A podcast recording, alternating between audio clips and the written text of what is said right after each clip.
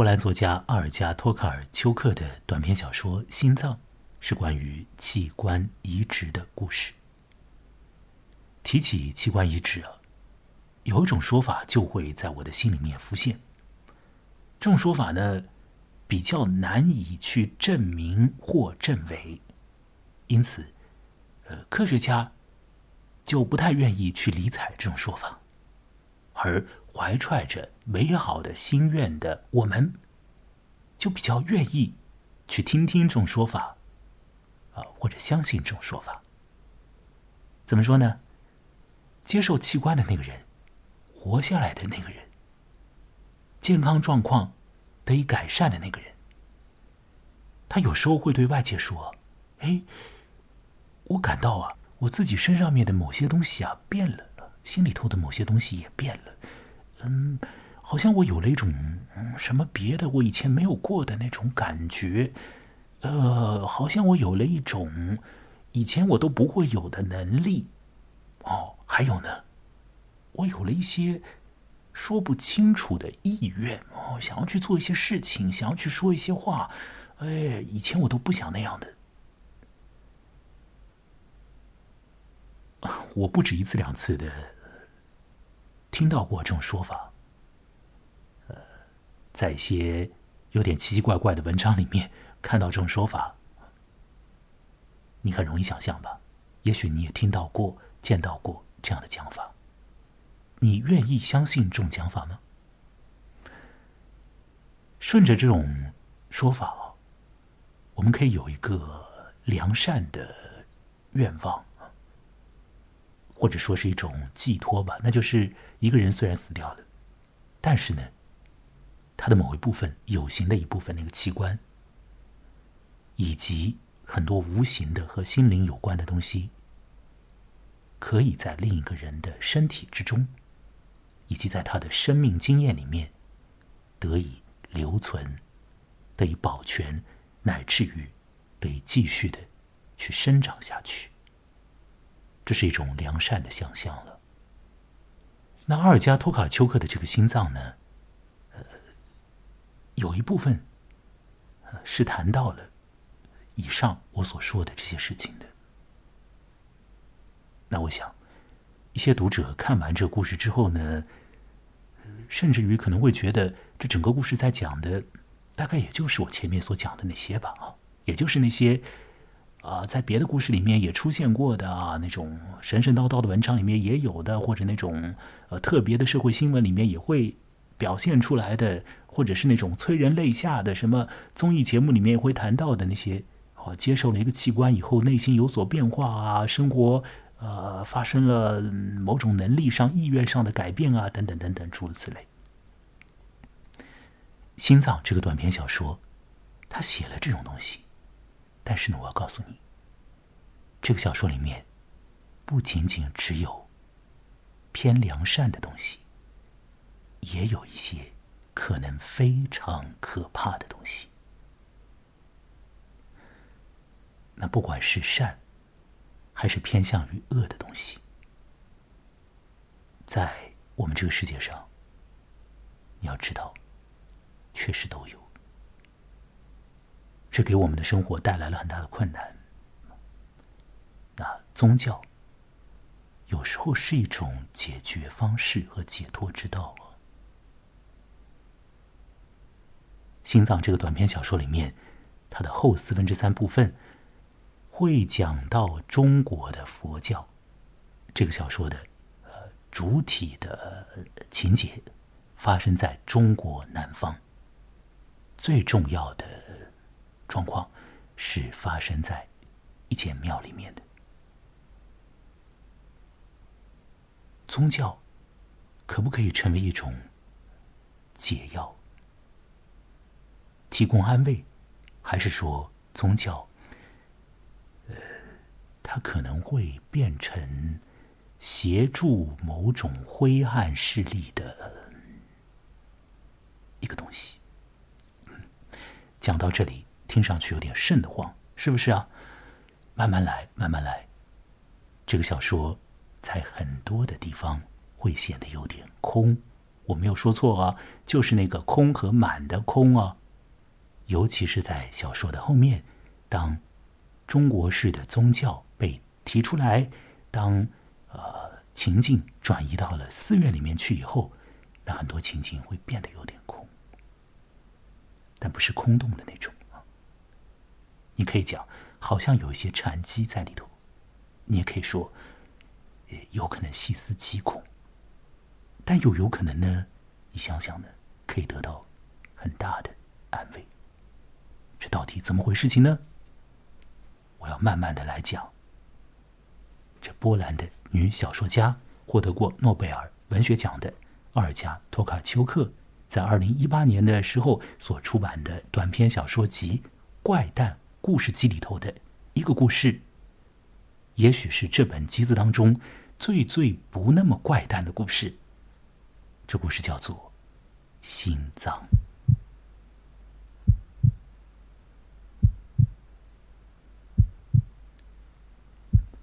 在故事的一开头，我们会认识 M 夫妇。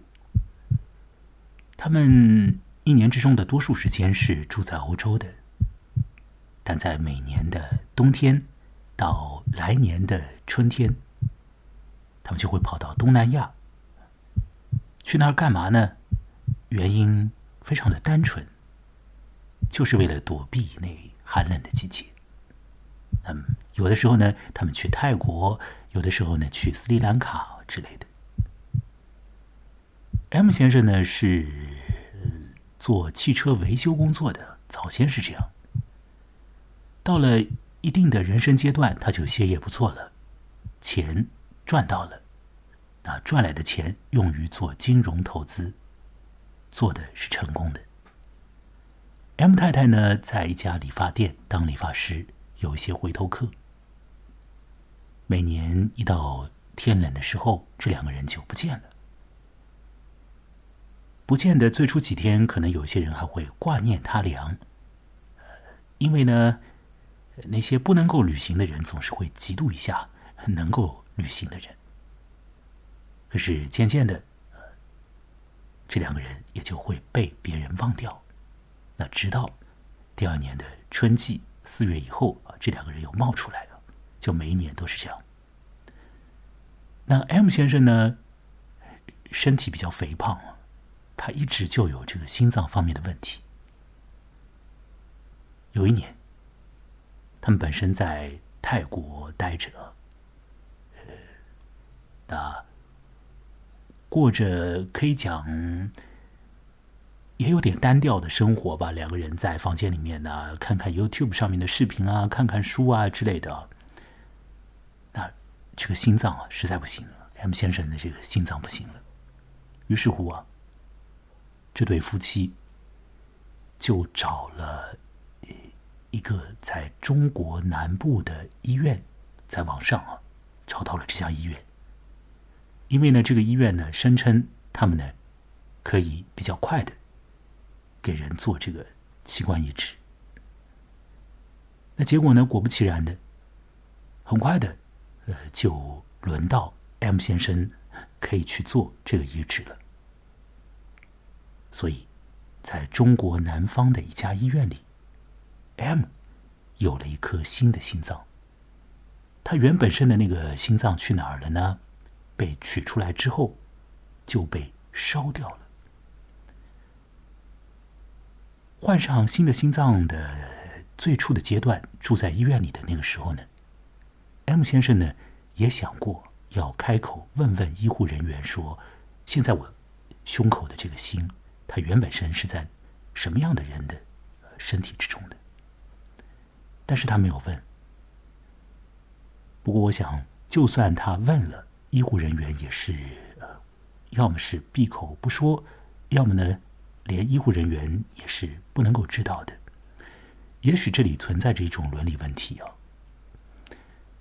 好了，M 先生有了新的心脏，呃，他和太太一起回到欧洲。回去之后呢，M 发觉啊，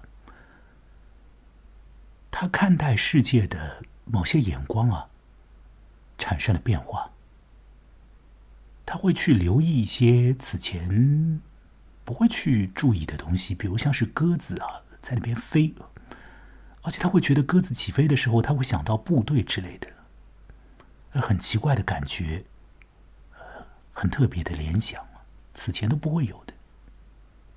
然后呢，M 呢觉得他对于色彩这种东西啊变得也很敏感了。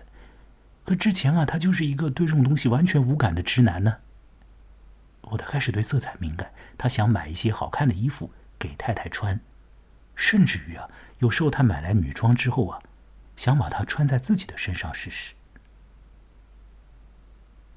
另外呢，M 的心中啊，常常会。出现一种不完整的想法，这个想法呢冒出一个端倪，它就不能往下发展了。那这种想法呢，会以一种句子的开端的方式出现，就是他心中啊总是想着我要，我要，我要要干嘛呢？不太清楚，不太清楚，好像有一股劲啊要冒出来，好像呢有股力道的要推着他去干一件事情。可是他不太清楚，到底要做什么。有一段时间，这对夫妇啊，在规划当年的冬天去泰国的行程。八月份的时候，他们在做这件事情，到了九月份要继续做。突然，M 先生觉得说：“改变行程吧，我们来研究一下中国南方，我们要去那里。我要。”去那里，所以在那年的秋冬，这两个欧洲人就再次的到了中国的南部。那么一到那儿，当然首先呢，会做一些所有人都会做的事情，那就是旅行啊，是不是啊？那有导游会带着他俩去参观一些景点。像是寺庙之类的，那导游领着他俩啊，呃，会讲一些故事。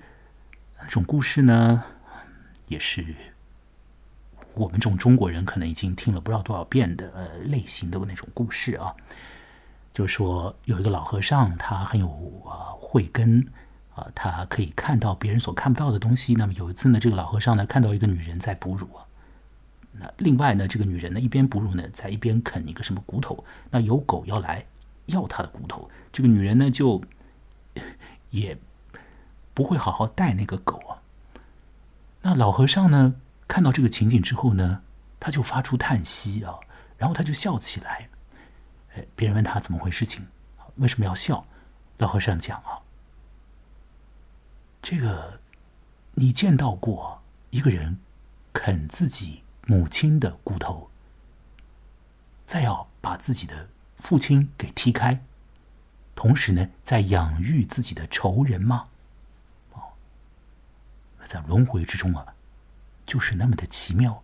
有的人会陷入在那样的一个情景之中。老和尚看到了，那导游会讲这类故事，听上去很悬，但是哎，我们也听多了嘛，不会觉得怎么样。M 心中啊，一直有一个念想，就是他要要做一个什么，可是他不清楚。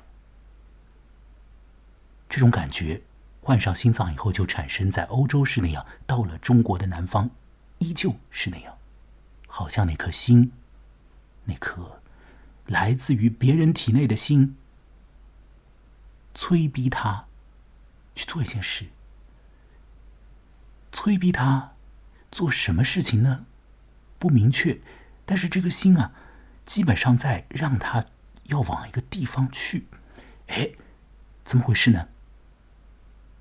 这个导游带他们参观完那个寺庙之后啊，这个行程呢告一段落的时候，M 先生突然对导游蹦出了一句话，他可能自己都不知道自己怎么会讲出这句话的，非常非常奇怪的一句话啊！各位，M 先生说：“哎，你能不能带我去？”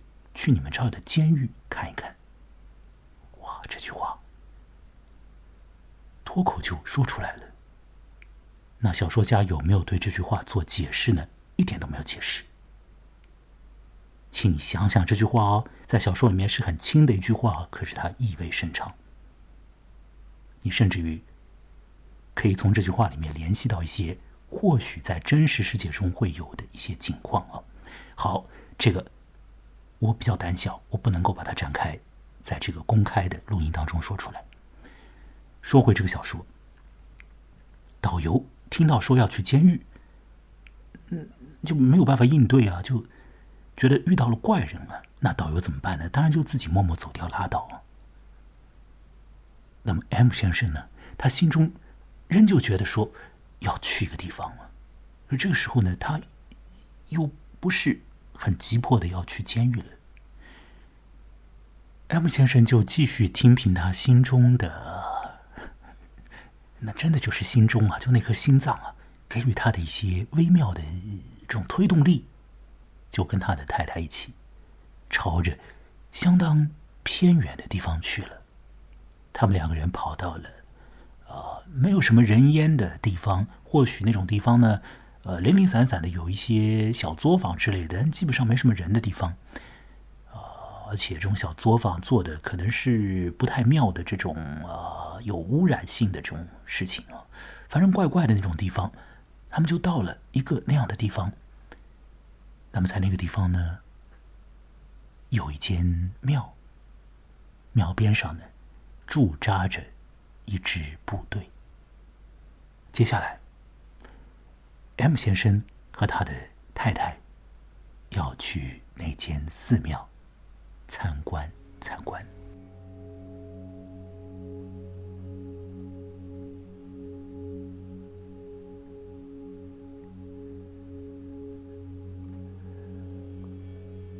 在这间寺庙里面，M 夫妇会见识到什么？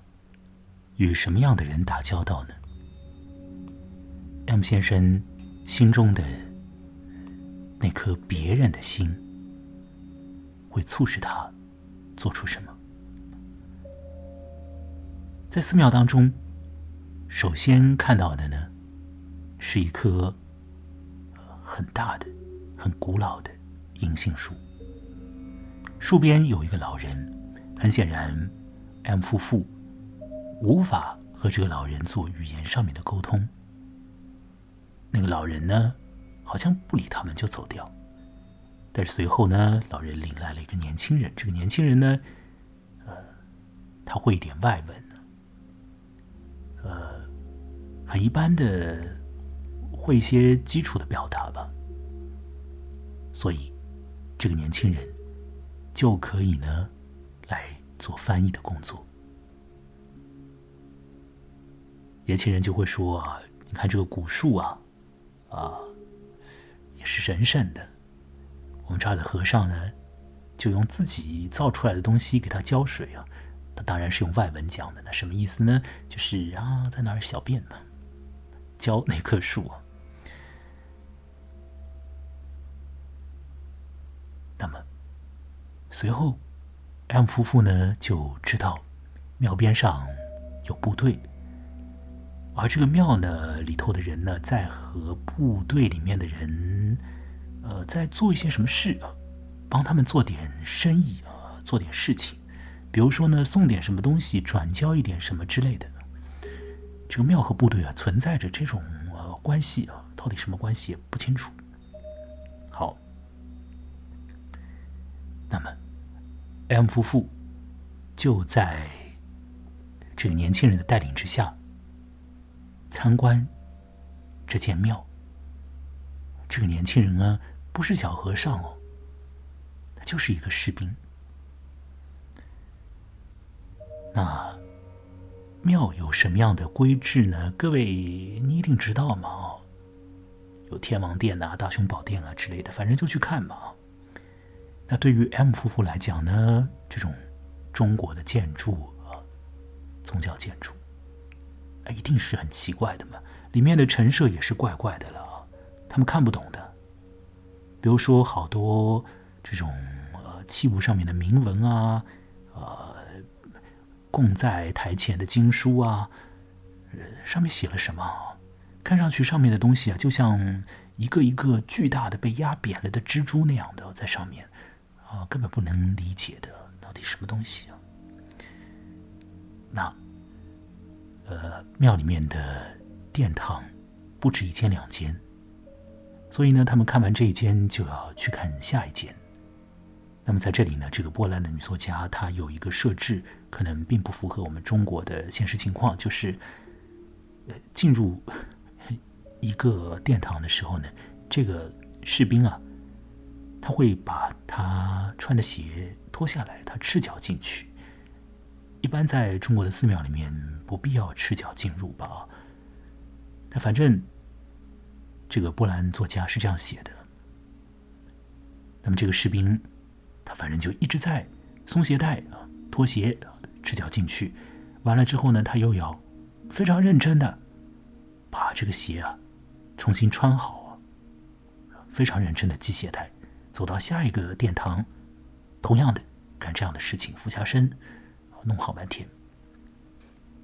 好了，这样看了一圈，他们看到了一个呃年长者。应该来讲是这个寺庙当中的一个老和尚了。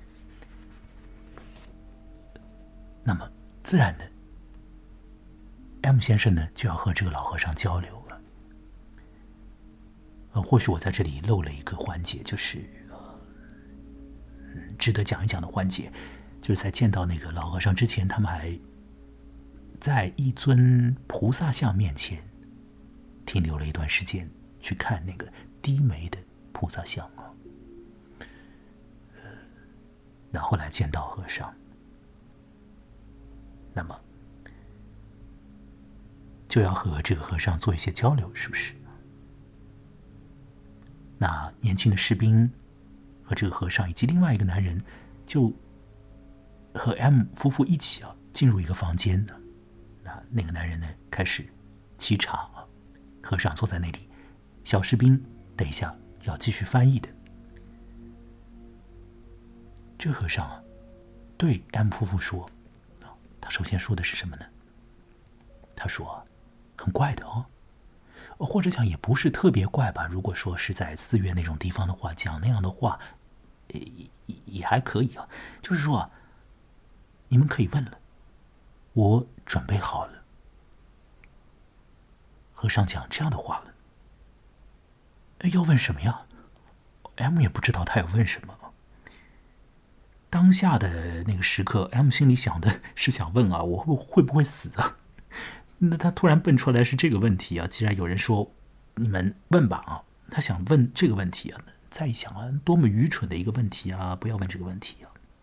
那 M 太太呢？当时的时候呢，显得更加呃冷静一些，所以 M 太太就问呃。请问你是谁？你边上的男人又是谁啊？那这样问了这个问题，那和尚说了一些话，小战士翻译了。小战士翻译的是什么呢？啊，他说：“普通人是普通人，眼睛长在头顶上。和尚的眼睛长在头顶上，没有时间，很少时间了。这个小战士的外文能力啊不强，所以他讲的话呢有点乱糟糟的。”我在想呢，有可能这个战士，呃，他翻译出来的意思是这样的：，就是首先，你们不要有什么戒备和什么幻想啊，普通人，普通人，但是呢，也没有那么普通，因为，嗯，和尚具备一些慧眼，他的眼睛长在头上，是这个意思吗？还是说，就像普通人那样啊，只不过在脸上长了眼睛，但未必开了心眼？什么意思呢？哇，这个小战士说的话啊，啊，乱糟糟的外文，但听上去有点禅机，是不是啊？你可以把它想象成就是语言能力差，也可以想象成这话中有一些奥妙啊。那么接下来，M 先生他开始问出他要问的一个问题。他问了什么呢？他说。这世界上为什么什么都缺？为什么做不到安需所得？哦，这很像是一个应该在寺庙里问的问题，是不是啊？问一个宗教人士这种问题颇为恰当。那看看呢，这位和尚如何回答呢？这个和尚，呃，用平静的声音说了几句话，然后呢，这个小战士翻译说是答案是，啊，很怪的答案哦，答案是疼。小战士说：“每个人都让别人疼痛，每个存在都让其他的存在疼痛。”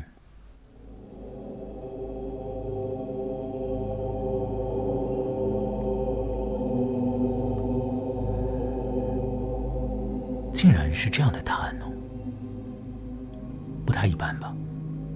不太像是通常而言的那种和尚。所讲出来的话吧，每个人都让别人疼，有什么隐情吗？有些人需要一个器官，另外一些人就要拿出那些器官来，或者通过一个什么过程，某一个人的疼痛也在另一个人的那边制造了疼痛，难道是这个意思吗？好，这些。呃作者都没有写，这是我所想到的一些我的脑内活动和我的心中活动，我把它告诉你。啊，接下来的，接下来这个故事到了它的尾声部分，只有一页多的纸，让我来索性念一念这小说靠后发生了什么，让我把接下来的文字念给你听。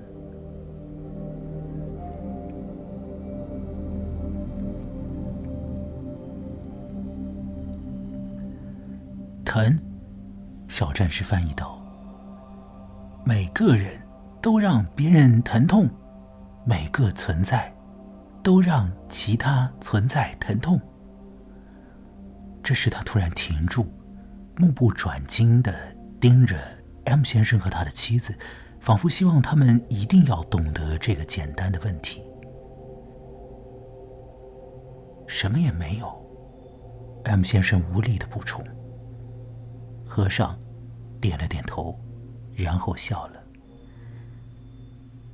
谁给我捐赠了心脏？M 先生问。心脏？小战士追问，不明白他想说什么。M 先生指了指自己的胸部。那个给我捐献心脏的人，可能是这里的人。是人们把他的心脏取出来的吗？我应该做些什么？他觉得他不用再多做解释了，反正那个和尚什么都知道。小战士突然激动起来，对和尚说了些什么。和尚扬起了眉毛，他还指了指自己的心脏，眼神突然变得充满怀疑。他沉默了一会儿，给他们倒了几杯苦涩的草药茶。然后他开始讲话，不过没有留给翻译的时间。他说啊说，好像在诵读些什么，好像被茶壶迷住。这里很安静，似乎一切都应当保持静止不动，几乎不能呼吸，以便听到每个词语的声音。过了一会儿。M 先生放松了下来。和尚的声音令他安宁。那个小战士烦躁不安，显然对于他们忽略自己的工作感到不自在。小战士甚至试着小心的打断老和尚，但老和尚挥挥手阻止了他，就像在驱赶讨厌的苍蝇。也许他认为中文的旋律会激发旅行者从未使用过的大脑中的新的连接，会激发一些冲动，从而使得翻译变得无关紧要。既然我们都有佛性，但是 M 夫妇什么也没听懂。无助的小战士耸了耸肩，然后开始整理他军鞋上的鞋带。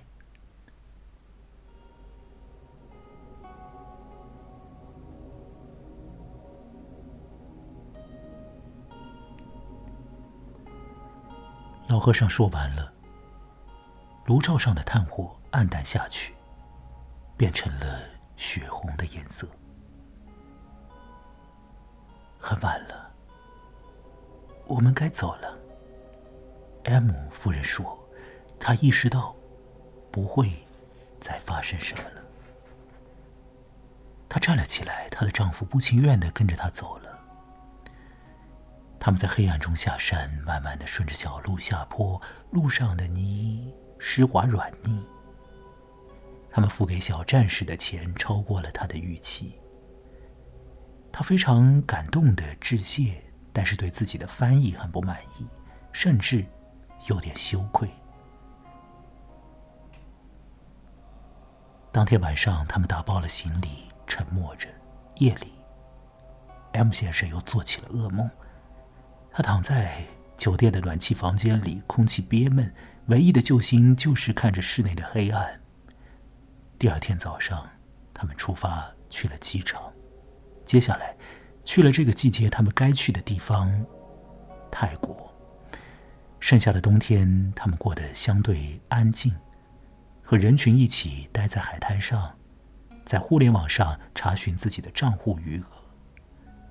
春天。他们回到了欧洲，继续认真对待自己的生活。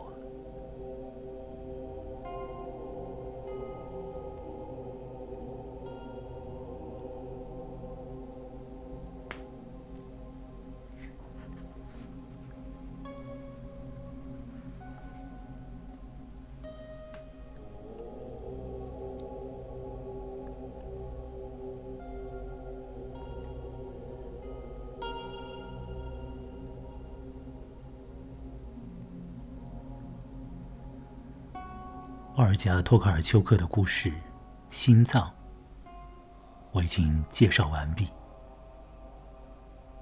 这故事就是如此，在他的后半部分里，有一些像是空洞一般的状态，有一些语言没有办法被通畅的交流，到最后甚至于只是变成了一些像是。声调音节一般的东西，而有些提问者也自知不当再问，或者或者那颗胸中的心，他能够听懂，他已经得到了一个答案，不一定是好的答案，但至少他已经追索到了东西。不一定是现实里的东西，但有可能，和尚所讲的话不是恶言恶语。这间寺庙同军队存在什么关系？值得想想吗？是不是这间寺庙和这个部队？与器官移植这件事情存在关联的。啊，说到这儿，我窗外的风都吹过来了一下，所以刚刚有一个异响了。啊，有的时候想着想着就会有点、有点、有点害怕，你知道吗？但是呢，好在这个小说没有把一些事情说穿。呃。它像是一个东方故事那样，即便是我书写这个故事的是一个波兰女人，但确实就是那样，真的有一点佛教的味道在其中。哎，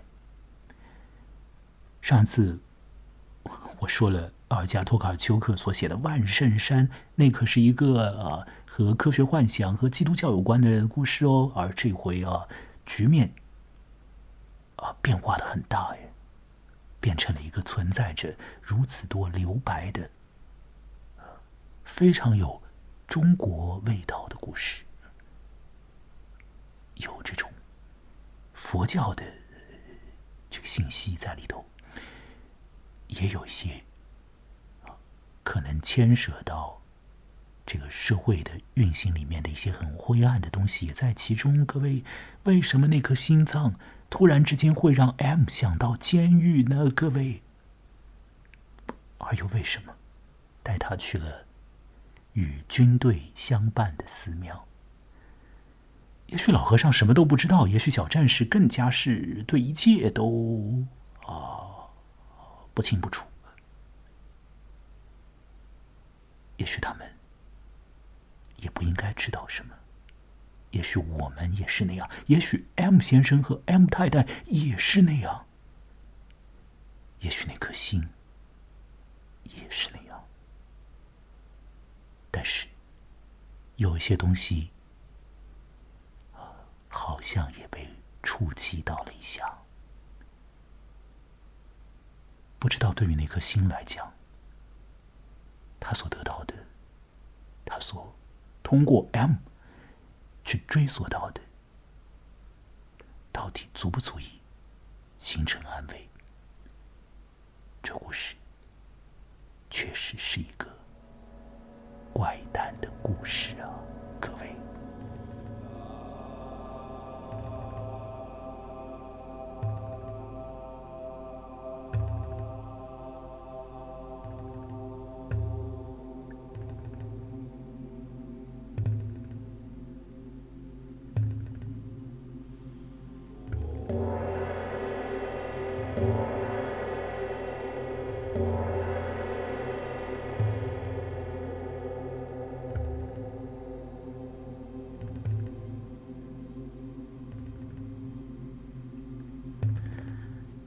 各位，这次的呃关于心脏这个小说的呃发想啊，也不能够做很多，因为它会走向一个比较悬的地带，也会走向一个很现实而很有点灰暗的和吓人的地方。那我就到这里止步，也学习这位作家。要给讲述做留白，是不是这样？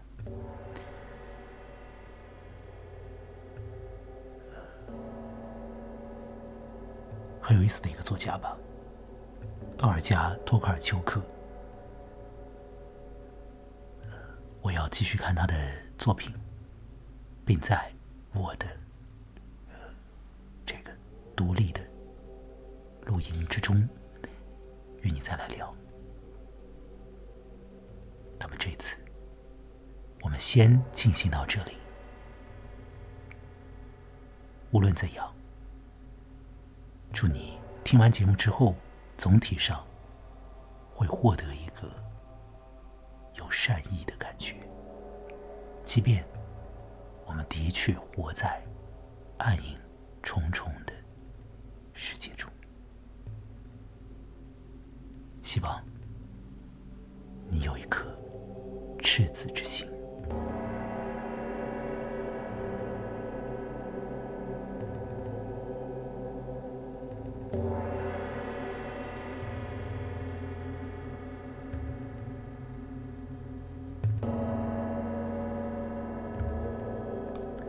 我是木来，这次的录音时间是二零二一年四月二十日的深夜。那欢迎添加我的微信公号，名字和我本人的名字一样，叫木来，羡慕的木，来往的来。有什么话都可以和我聊一聊，关于我所谈到的故事，甚至关于你的故事啊，欢迎你来说。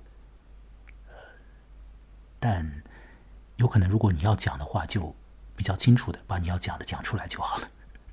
呃，或许不要有很多让我去猜你的心意的部分。你把它告诉我，通过网络，愿意来和我讲话就告诉我，直接告诉我好吗？好了，我们进行到这里，下次再会。